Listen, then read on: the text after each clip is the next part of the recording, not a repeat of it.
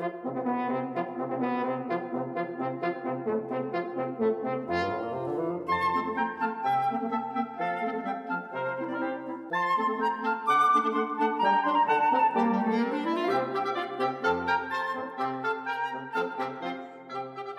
零二一年今年五月二十六号的事情，不知道大家还有没有印象？就是那一天，很多人应该晚上都待在家，或者是跑到家里的顶楼去看那个月全食。我跟我家人当然也不例外啊。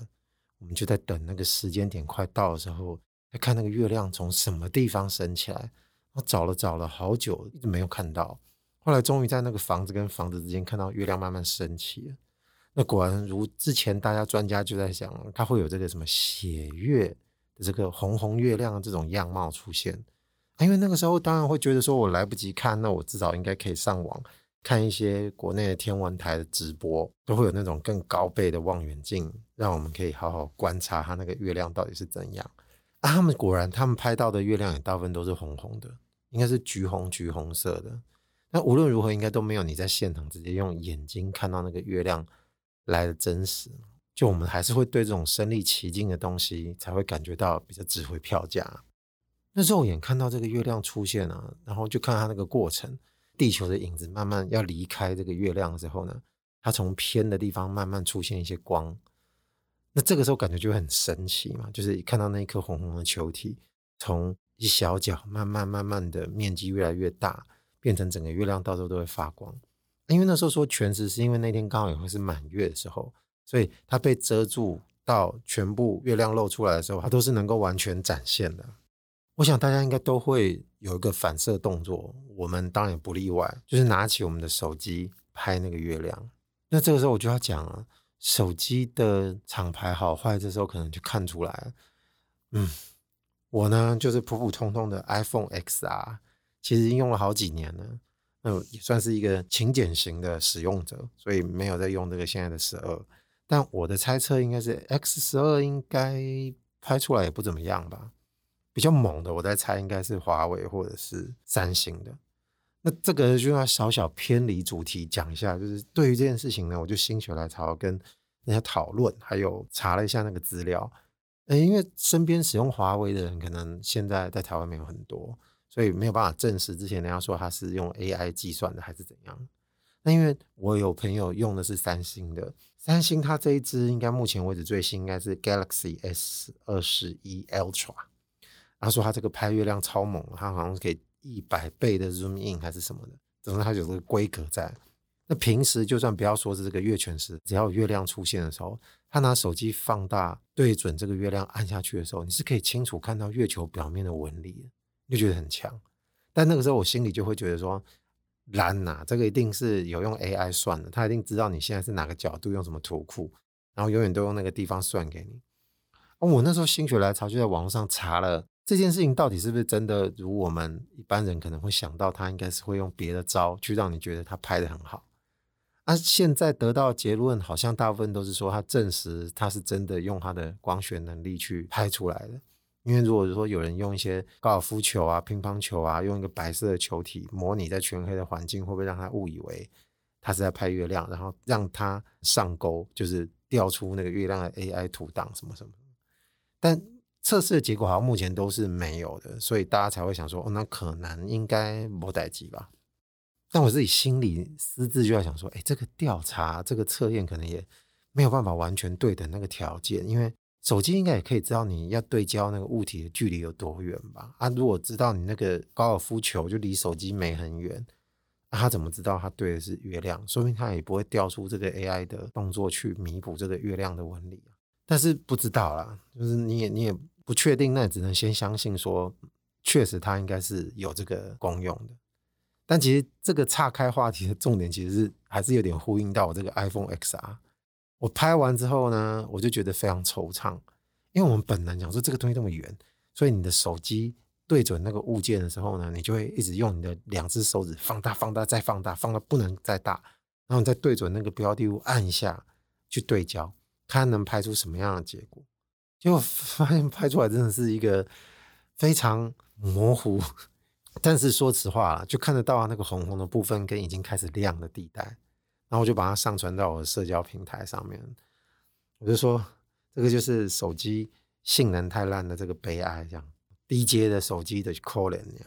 那由于它放的很大嘛，然后那个照片的场景还有夜空，还有旁边的这些房子，然后我一个朋友就在下面留言，我觉得他留的非常好笑，他说你这个就是油画，然后因为油画有油画笔触，所以也许有可能就是如果在画那个夜空的情况下。月亮只不过是一抹颜料上去就完事的事情，我他妈的就越看就越像，非常不清晰的这个状态。那、啊、我前面讲了那么久，本能你就会发现，我们都会想要把它看得很清楚，有没有？因为你不想要那么写意吧，要不然一个亮点你可能什么都可以说是其他的东西喽。但我再回想起我用这个 XR 拍月亮的时候，我没有用我的量子把它放大的时候，我觉得那个月亮是合理的。等到你把它放大，要接近它的时候，它那么吃力，你就发现，哎呀，怎么想要越看清楚，它就越模糊；越想要看清啊，我就越看不清。受限于距离啊，还有我们自己的肉身，还有能使用的工具，所以它没有办法让我们各一探究竟。除非说回到刚刚说你是三星或者是天文台的这种高倍望远镜，要不然就是我们坐太空船慢慢的靠近月亮。但本能就是会驱使我们想要对很多东西一探究竟，包括这个月亮。明明你已经对它的知识已经吸取的比古人多很多了吧，对不对？至少我们知道月亮并不是我们以前以为那个样子。所以说，无知的事物就算了，已知的事物也会让我们想要再去看清楚那个东西的面貌在哪。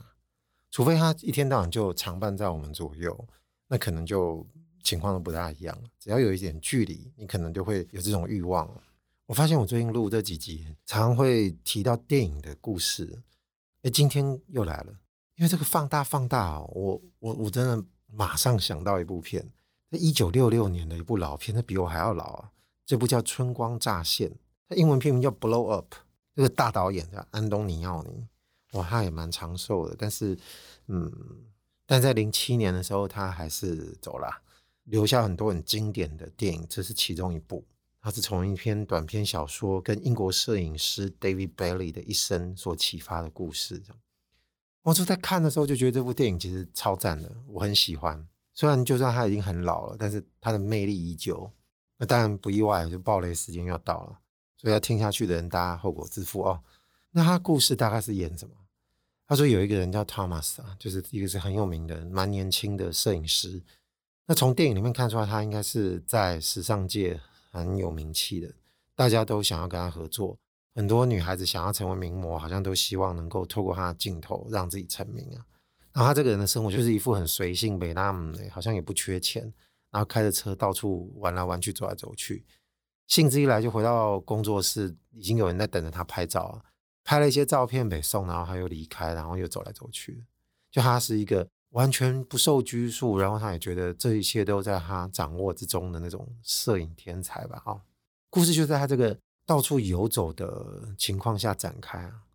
然后他拍着拍着，他离开他的工作室之后呢，然后他就好像又绕到一家古董店去吧，然后就看看古董呢，好像想说想订个什么东西，然后又闲晃，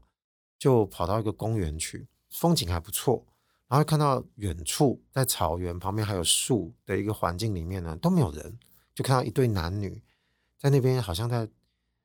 打情骂俏吧，但是他又觉得神情有点诡异。这时候我们观众看的时候就会觉得他所感兴趣的这一对男女呢，我们也跟着有点感兴趣，好像有点怕被他发现似的，就是这个女生还会东张西望。然后因为这个汤马斯他就有点。感兴趣了，他就拿起相机，就开始从远处就开始一直拍，一直拍，然后拍着拍着像狗仔一样的跑到旁边的树，又从这个角落偷偷的在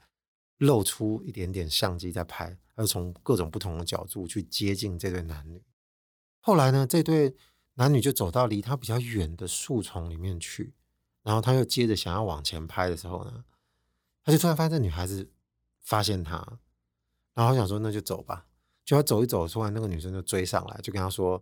你不能随便拍照啊。”他说：“我为什么不能随便拍照？”就是有一段这样子的一个拉扯的对话，但是靠近之后，发现这个女生呢，高挑又漂亮，那我们观众可能就会觉得这个女生应该是一个颇重要的角色，可能他们的邂逅要开始。接着你来我往几句之后呢，这个男生当然不会把相机，也不会把底片交给他。他说：“你要的话，你就到我的工作室来跟我拿。”然后这个男生就自己扬长而去了。那这个神秘的女子呢，好像依着地址吧，还是怎样的，就是来到他的工作室。然后他在工作室的时候，他们就经历了一些调情的系列动作。那当然，这女孩子就会想说：“如果你是这种家伙，那还是我用身体跟你交换。”麻烦你把底片还给我。那我们当然大家就会猜说，这个是不是应该真的是偷情？因为这么怕被人家拍到，那是不是不希望他们的恋情曝光？他们后来就交换了一些心得之后呢，没有发生关系了，只是觉得这个汤马斯对这个神秘女子是颇有好感的，然后他就把底片给了她，然后这个女生呢就离开了。但事实上，他给她的是一卷假底片。他骗了这个女孩子，因为他自己身为摄影师，他对他拍摄的东西是非常有兴趣的。诶，甚至跟他这个出版社的朋友吧，嗯，我有点忘记这个人是杂志还是出版社要帮他出书的人。那那时候就有在谈论到，他准备一些特别有意思的照片要放在要发表作品系列里面嘛。那本来都已经谈好要拍一些东西，但是他之前就跟他的这个伙伴说。我今天在公园拍了一系列很棒的照片，我觉得这个可能比前面跟你说要放上去的照片还要赞，所以等我洗出来之后，我再跟你联络。所以说什么他是不可能会把那个底片给那个女孩子的。后来他就趁那个女生离开之后，他自己就进了暗房，然后就开始把照片洗出来。然后这个洗照片的过程呢，我觉得他拍的还蛮仔细的，跟一般我们平常在看剧的时候有点不一样，就等于说你可能会觉得他在做这些动作有点啰嗦。但是你在看他洗照片这些过程的时候，就觉得哎呀，挺令人玩味的。有一个原因是因为以前小时候念建筑系，我们有学摄影课，然后那时候学的摄影课当然不是数位的东西啊，我们用的是纯光学的这个单眼相机，然后到时候还要把底片洗出来，然后自己去暗房里面把它投影放到那个相片纸上面，然后还要泡药水啊什么的，就这些过程还要对焦，他就把这些过程呢都有展现出来给我们看。到后来，我对于刚刚在讲这个月亮的事情，我才突然有点理解。但是理解这件事情，可能还要靠其他的事情来说，所以我就先把故事讲完之后，再把它捞回来讲好了。接着他把这个照片洗出来的时候呢，他就在凝视他拍出来这些照片的作品。那当然就看到这个公园的树丛啊，远处啊，就一对那个男女，然后景象他们的神情。那当然一系列很多张。然后当然，就像我们一般人在欣赏自己作品般，就托着下巴在看这个系列照片。他看着看着呢，就发现，哎，怎么好像有点奇怪？因为他以为他是现场唯一的偷窥者，但是他发现，比方说，如果这对男女是在这个画面的中央，好了，那两侧应该都是一些树丛，还有草丛，还有一些围栏这样。然后就发现，哎，干，怎么好像有人？躲在那个地方也在看着他嘛，而且那个视线并不是看着他，那个视线是看着那一对男女，他就引起他的好奇心，说：“哎，那有人也在看他们，那这是怎么回事啊？”后来他就越来越好奇，就回到暗房，就把有拍到那部分的底片呢，想办法再放大，然后再放大之后呢，他就再把它洗出来，然后就这时候他就看到那个人的形态，不只看到那个人的脸，还看他的手，然后就疑似这个人的手好像是拿着一把枪吧。但那个时候已经放得很大，你也知道，在一九六六年那时候那个电影，所以他那时候拍出来照片，所以他洗出来的，我们可能觉得黑白会比较多，粒子演出。虽然他可能已经想办法用光学的投影方向把它放得很大，然后后来他就觉得这件事情越来越诡异。如果有人拿着枪对着他们，这个女孩子到底知不知道这件事情啊？哎，这女生当时的神情是有点左顾右盼的，所以后来就。再看着后面的系列照片，就是刚刚我不是有说他发现这对情人越走越远吗？走到远处的树丛间，这个女生发现折返。那这个时候我们可能大家就会觉得奇怪，如果这个女孩子发现了有人在拍她，那照讲这个同行的男子应该也会知道这个女孩子发现了的事情。为什么当时追上来只有这个女孩子啊？啊，那个男的干嘛？还是说一开始我们自动脑补会觉得这个男的也许是什么？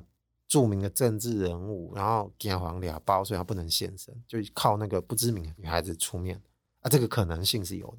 但如果不是这样呢？那为什么那个男没出现？然后就看到后面继续拍的那些照片里面呢，从那个女生从远处发现要过来前，他就放大了那个部分的位置，然后就发现，看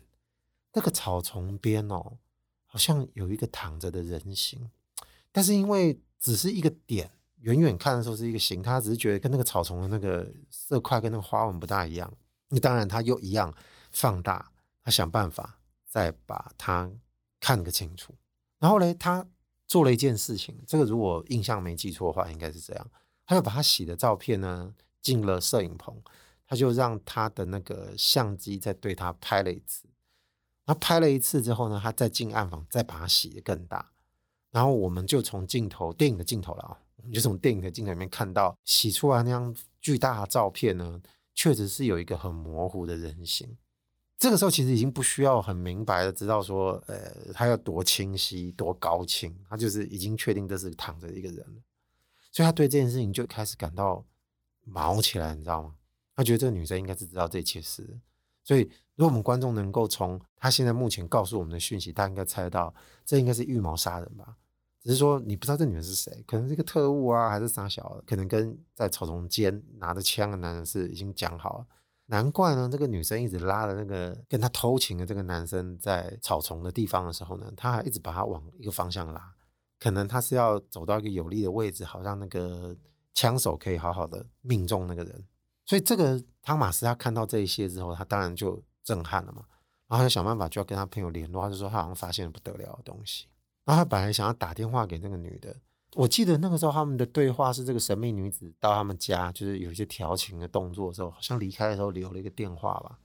但是没有打通的样子。所以他后来就想说，那他还能怎么办呢？他想要去证实这件事情，因为这个女生在慌乱的情况下直接往他那个方向走过来，再加上那个公园的那个区域是还蛮隐私，好像没有人会过去，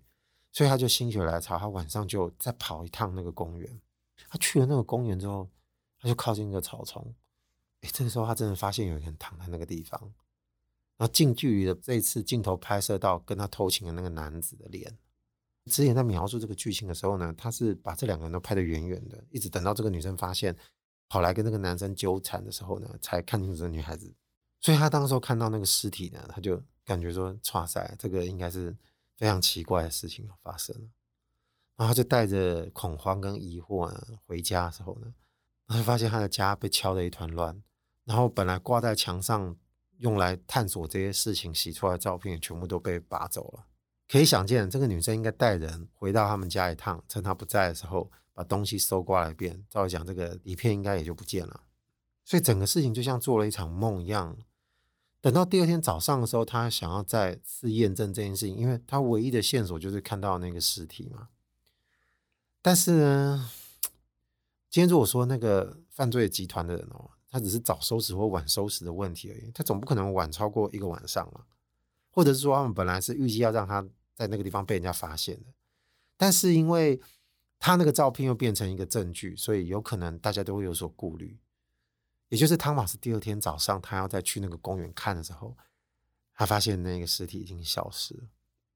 然后这故事就来到最后，这个命题就已经慢慢被揭开。然后汤马斯也没有像以前那么吊儿郎当了，因为这件事情对他而言冲击还挺大嘛。后来他就走着走着呢，就。经过了一群默剧演员，就是他也没明讲，就是一群，好像六七零年代就是有一些人让你觉得又嬉皮，然后又不知道在干嘛的，无为而治的一群人在嬉闹，然后到处游走这样。然后演到那个地方的时候，觉得他那群人应该像默剧演员了，然后就在网球场就开始打起不存在的网球来了，然后大家在旁边还扮演观众，头还转来转去。就像一群猫看着那个红外线的光点一样，这样。其实那个网球并不存在。然后在某一端负责挥拍的其中一个扮演假装在打网球的人，他突然用力一挥，然后大家的眼睛呢就很有默契的就往上看，就像看到一个全垒打一样，那个球就飞越了那个网球场的栏杆，然后大家的眼神就落在在旁边一旁观看的汤马斯的脚边，然后大家的示意就是，哎。你要不要帮我们捡球？我觉得哦，在发生那一系列的事情之前，汤马斯应该是头也不回的就会离开。虽然他本身的职责就是摄影师。经过了那一晚，还有那一件事情的洗礼之后呢，他竟然配合了这群默剧演员，他就慢慢走着走，走着就把那个球捡起来，然后就往里面一丢。大家就觉得这个人也融入他们的团体里面，就把这件事情就像是一个真实的网球赛事一样，他捡到球把它丢回去，然后他就慢慢的走离开了。这时候电影就结束了。我为什么会觉得看那个月亮跟他的事情有点相近，就是因为他知道这件事情的证据的时候，条件当然跟我们知道月亮不一样了，因为我们知道月亮就在那边，我们已经知道我们要拍的是什么，所以我们对着它拼命的放大，我们最后反而徒劳无功，因为。真实的月亮反而觉得，在你的追求过程中，它已经消失在一个油画的形象里面去了。你到最后就会觉得很苍白无力，就是指着你那个像油画般的光点说：“啊，这个就是我拍到的月亮。”但是，让真实的月亮还在那哦。只是你会发现，这一切都已经没意义了，因为你要的只不过是你拍出来那个很漂亮、很清晰、看得到地面纹理的那个月亮。但春光乍现这里面的情形可能会有点不同。但是它放大的动作呢，却又那么的相似。它本来其实是一个无心的动作嘛，他只是想要看看那张照片的事情。他只是在端详着他拍到的事情之后，才发现一些没有料到的线索。而且他已经没有在现场了，他能做的只不过是在那个基础上面，回到底片的层面，把它放大，再重新洗一次。但是你也知道，我们曾经记录过下来的东西，它一定有它的限制，因为它并不是一个完全没有所谓的解析度问题的真实世界。它一定是被我们取材过后回来拿到的东西，所以它一定是有规格的限制，或者是有它的容量限制。我们现在用这种数位的观念去理解，可能就会跑出有容量限制、有解析度限制这类的形容词。但是应该就能够理解，因为虽然它是光学，但是它的底片的粒子跟它的化学效应反应，它还是有其限制的嘛。等于说它放的再大，它可能看到是一个类比比较模糊的影像，但它不会是像马赛克格式的一个东西。那也许那出来的形象的画面呢，它会稍微比较浪漫一点，因为它不会那么 kiki 翘翘，但是它仍然会有一种比较写意的，就如同可能类似我们说油画，或者它的边界是比较模糊且滑顺的这种形态。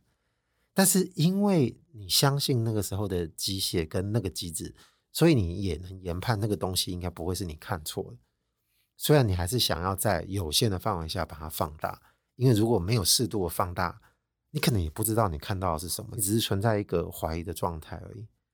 所以为什么会引导到最后，他看到草丛躺着的那个人形的时候，他会想要去现场确定这件事情？那这件事情不就是照片告诉他了吗？他说：“你看，你看，这边是有一个人哦，你不信你自己去现场看一看。我告诉你的这个东西信息对不对？”那这次施东应该还有一个比较有趣的动作是，他重新再拍了一下那个照片。再把它放大，再投影，再洗出来。我在看那段的时候，其实心里是嗯有点怀疑啊。我想说，是不是我看错？因为如果照我的理解，你现在能够看到这张照片的讯息，应该已经是你肉眼能够完全捕捉的。难不成这件事情是要告诉我们说，我们一般洗出来的照片，其实你肉眼能够去解析的东西，还不如用光学再把它拍下来放大一次，其实你还能找到更多线索。但显然，这个动作可能是要暗示我们这件事情是有可能的啦。那我也相信说，那好吧，那可能是这样。也许有可能在某个情况下，它的那个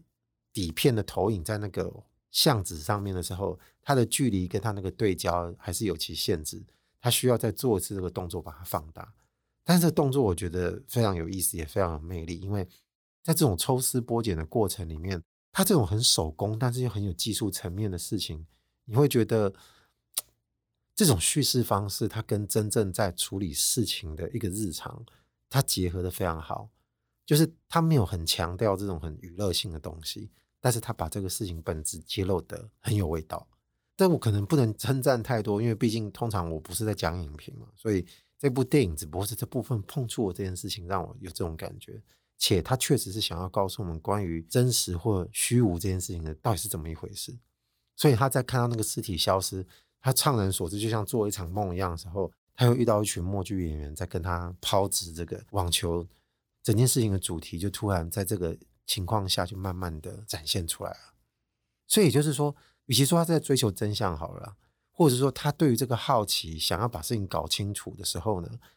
同时跑出一个他觉得可能应该有什么的这个念头，引领着他当做是一个他可以做这个动作的一个说辞。事实上，一直想要把事情解析的这个欲望呢，可能也许本来本能就存在着的。他只是一直希望有某个事件能够把他唤醒。比方说，其实我一直很爱吃某个甜食，但是吃太多可能会怕人家讲说你这个人是不是这个对这个东西的癖好太多了，那可能会觉得有点拍谢。那今天如果你说，哎，老师下一个功课说你们今天要负责研究这一道甜食，你们回去要多吃几次，那他就会很开心的执行这个任务般的，就是他很放纵的让自己沉溺在这个体验甜食这个动作里面。我是这么认为的啦。所以说，在这种情况下来看，我就觉得他会把我们平常在想要看月亮这件事情，他用另外一种方式碰触的，反而觉得很微妙。我我觉得真的还蛮有意思的。再加上以前的电影的质感，它没有像我们现在那么高清。虽然现在可能都有很多四 K 修复了，但是它这件事情的模糊跟清晰，想要放大本质，反而在这种情况下，你会告诉自己不需要太去计较你现在看到这个电影的格式是如何。但这次我要再去举一个好莱坞电影的例子，这个好像是九三年了，其实也蛮久了，是史恩康纳来跟那个卫斯理史奈普拍的这个《旭日东升》。那个时候我在看那部片的时候，可能看这个春光乍现的心情是不一样，因为《旭日东升》就是一部传统的暑期档的好莱坞动作片，然后还有点抽丝剥茧跟悬疑的概念里面，所以就要看的是谜底怎么被解开。这个事件本身就是它魅力的所在。那这个可能稍微也要讲一下它的故事大概是如何。九三年的美国吧，哦，那个时候应该对于其他国家的经济势力有一种比较浪漫的想象，那个时候应该还不至于是中国。是日本，就日本的经济实力还挺强的，但偏偏因为听说这个小说，呃，这个是原著小说改编的哦，不好意思，就他本来在设定的这个议题呢，其实是在八几年的时候的事情，等于说九三年的这部电影其实有点慢了，因为我们都知道大概在九零年代左右，日本是泡沫经济，所以那个时候会让人家觉得他如果还在谈他的经济实力很强，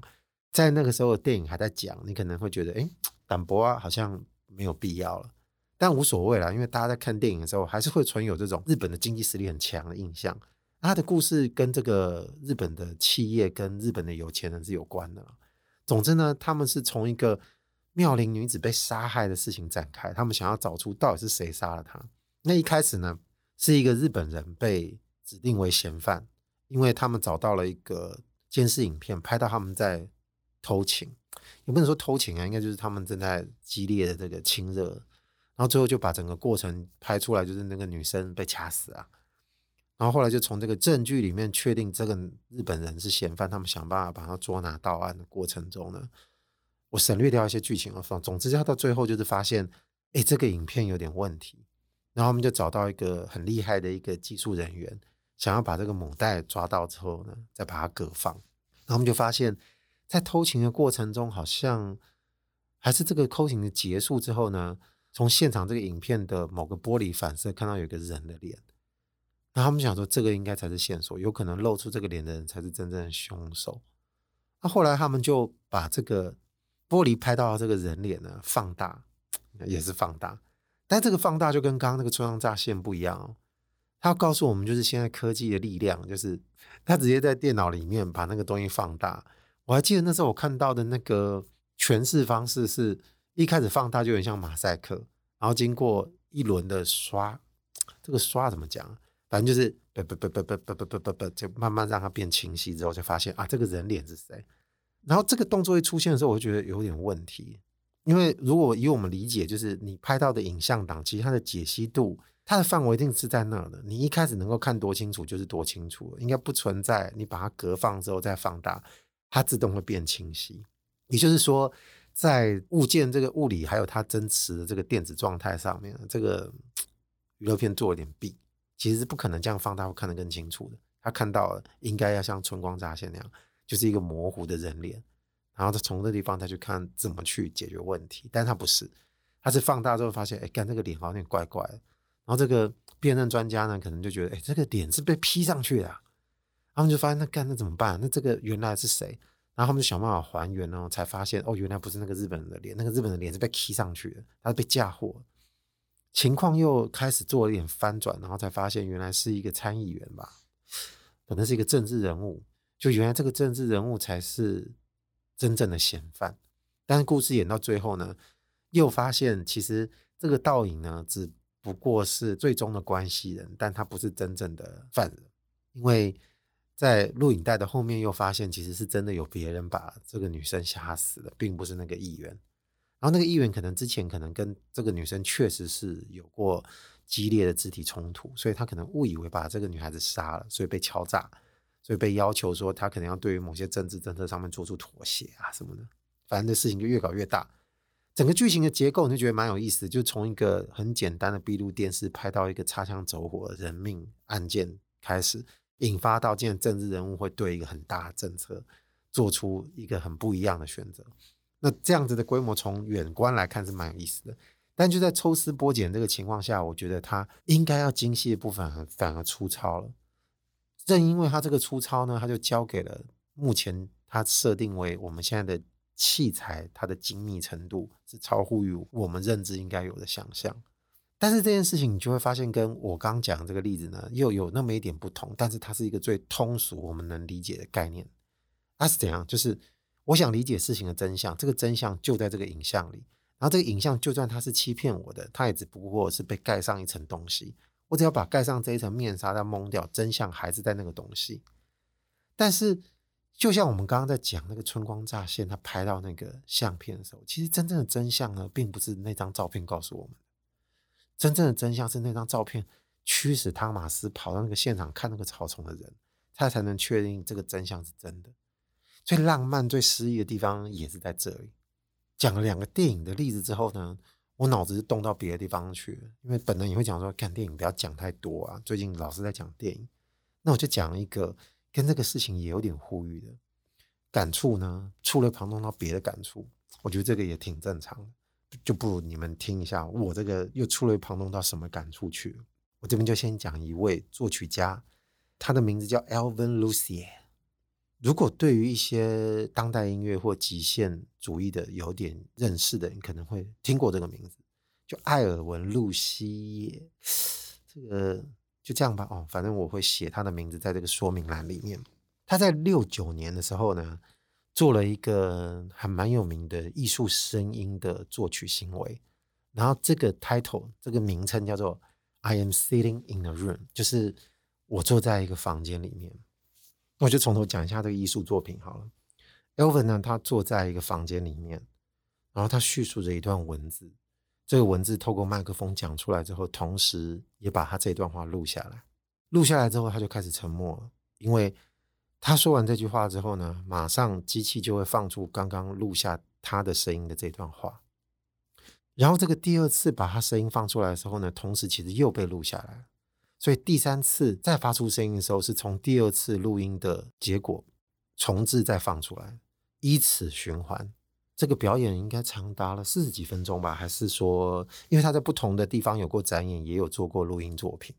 到最后你听到的就是一连串的嗡嗡声响。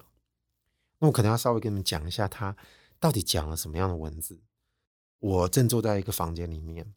跟你所在的地方不一样，是另一个房间。我现在录下我讲话的声音，就直接把这个录音播出来，在房间里重复录跟播这个过程。直到共振的频率不断增强，也就是我刚刚说，最后为什么会成为嗡嗡声的声音，盖过原来的话语，除了也是讲话节奏之外，其他可能都会让你无法辨认清楚。最后你能听到的，就是借由我的语言产生出的自然的空间的共鸣。你要说我现在所做的行为，与其说是一个物理现象的示范，我倒认为这是我自己说话里面所有节奏。或者是有不平顺的表现的时候，慢慢的被抹平的一个过程。我很喜欢这个表演，他其实说的这一段话已经涵盖了整个行为的本身，且你了解这个道理之后，你还是忍不住会坐在那个地方一直听这件事情的改变。如果你们对这个东西有兴趣了，嗯，如果你听的人是用 Spotify 的话，我不确定 Apple Music 或其他地方会不会有，但是你搜寻这个。Elvin Lucia 的时候，应该是会找得到 I'm sitting in room 这个音档的，所以你们可以直接里面听。我觉得这个超棒，我很喜欢。然后有一个小插曲，就是在几年前吧，他已经蛮大的岁数了，但是他被邀请到 MIT 做了一次这样的展演。然后他也顺便聊了一下他当初为什么会有这个发想。他最早是想到是因为他一个同僚好像提到说他在 MIT 教了一个课程，虽然说的是那个一个音响器材，再说到他如何被测试，然后它的特性啊，如何的又被扩音器，也就是喇叭放出来，去强调怎么再去反馈到这个声音进到这个机器里面。所以他对这个来往的顺序引发了他对这件事情的灵感。然后刚说几年前他最后一次的表演应该是在二零一四年吧，他被 MIT 邀请去了。然后那次有一个比较有趣的不同，你如果是在 YouTube 上搜，应该也搜得到他在 MIT 那次的表演。他的声音啊几乎没有不一样，我觉得超酷了。又用他有点微弱的声音念的这一段文字，就 I'm sitting in a room，叭叭叭叭。但是他有一句跟他本来说的那会有点不一样，因为他说我现在正在一个房间里面，跟你所在的不一样。但是他那一次的表演是因为旁边都有观众，他那次讲的言辞就有点略有不同。就我现在坐在一个房间里，跟你所处的是在同一个房间，就这个地方会有点不一样。因为描述的是一个事实嘛。但如果你是属于没有办法去理解这其中这个味道的那种人的时候，你可能就会比较偏向他刚刚说那段话，其中有一个提到的重点。是在展演一个物理现象，那这个物理现象其实很好去解析的。好比说，他所在的空间一定是因为有空气，是一个庞大的场域，所以一定会有回荡音。然后再加上他用什么样的器材录，会造成一个滤镜效果，可能会有所音质上面的耗损或增加。所以一来一往，一来一往的结果，势必就会变成那样子的一个情形。但是如果没有经过一次又一次的变化的时候，其实。你没有体验过程，你只有得到结论的时候，你就会忽略到这件事情有趣的点。然后我觉得最症结的是在于，他必须是用他刚刚说的那段话来启程所有的这个内容。他这个艺术行为如果说的只不过是随便念了一段对白，他这件事情的意义应该会完全不一样。因为他本来在文字描述的呢，就是这件事情。他现在告诉你我的行为是什么，且我认为的是什么。且这件事情它正在持续发生，等到你持续发生完，你最后听到的是那个嗡嗡声的时候，你要靠的是你当初前面那几次的声音的记忆去记得这整件事情带给我们的影响。比方说，如果不知情的人在后期嗡嗡声的时候，他在闯入这个表演厅的时候，他想说：“干，现在一群人坐在那个地方听一个嗡嗡声是怎样？有病吗？你们在邪教还是什么的？”但事实上不是嘛，过程永远都是一个重点。但还有一个重点是在于说，如果我们刚刚在讲，你要想要把这个嗡嗡声还原的时候，其实你会发现你会是徒劳的，因为他一次一次的取材都是来自于上一次告诉你这个东西。从他第一次发出声音跟你讲之后，第二次听到是从他录出来的东西，其实就已经不是真实的。但是当我这句话讲出来的时候，我们可能会觉得，哎，真实或真相，那是不是就应该源头是在于他坐在那边讲的第一次话？但如果是这样，我们可能会落入清晰度的问题。你要讲清晰，那我们可能就会产生一些念头。这什么念头？就我们听到声音来讲，其实可能会有逆向的欲望，因为比方说拟真嘛。那所谓拟真，其实就是最原始的声音。但是有时候最原始的声音，不见得是最清晰的声音。比方说，这个 Elvin 坐在那个房间里面的时候，你跟他是有段距离的。你听他说话的时候，其实是带着已经带着某些音场效果了。那如果你希望更清晰的时候，不存在空间里面的回响，那你可能就会有一些做法，比方说你靠近他的嘴巴，你直接用你的耳朵听取他的声音，要不然就是利用后置的软体，你把他的声音把那个什么降噪啦，像我们现在这个 podcast 会做的事情，然后把高音调高啊，把低音弄少一点啊，让声音更清晰。但这件事情是不是我们要的真相呢？在某个意义上，其实它是不是一种新的模糊？事实上，他在房间里面讲的那句话，第一句开始就已经是一个不可逆的起始点了。我们会想要更清楚、清晰这件事情，可能跟我们在认知他做这个表演，其实已经产生完全不一样的两种路线了。也就是因为刚刚一开始聊到月亮的时候，我就在讲，我们本能一直想要把事情看清，我们一直想要高清，从一零八零 P、二 K、四 K 到现在八 K，以后也不知道会是怎么 K，应该有吧？应该早就有了。就是已经到了，你在看一个更大的荧幕，你的眼球贴近那个荧幕，你的眼睛已经没有办法辨识那个像素的单元的时候，那时候是不是我们就能松一口气？我真不知道这个是不是能松一口气的时候。我们现在拿起我们刚刚说的，就问你是 iPhone，你是 Galaxy，什么都好。所谓 iPhone 用的什么视网膜系统啊，然后其他用的可能是其他名称的，其实你的肉眼睛没有办法分辨这个上面荧幕上面还有一颗一颗的东西在哪。早期还可以，对不对？那我们想把事情看得更细致，这个好像是回不去的重点。但是，那如果我们以为这件事情就是真相，那可能也有会产生一些问题。你在取材的过程跟呈现的过程。它永远都是一个对战的过程。我以前没有特别想到这件事情，因为呈现跟取材的时候呢，常常你会觉得它应该是同样一个任务的。但是今天聊完这些东西下来，我就突然发现，其实有些时候他们其实还蛮对抗的。但是你不能接受这个对抗，好像这个真理就跳不出来了。那这个真理又不像是一个现象。但是话说回来，身为我自己是在这个时代的乐听者，我也不可能不去拥抱更清晰的呈现作品，因为这种感官需求我真的没办法。我现在就在等着看什么时候我会觉得可以了，已经够，好吧？这边是网络上的芳邻，我是阿贵，拜拜。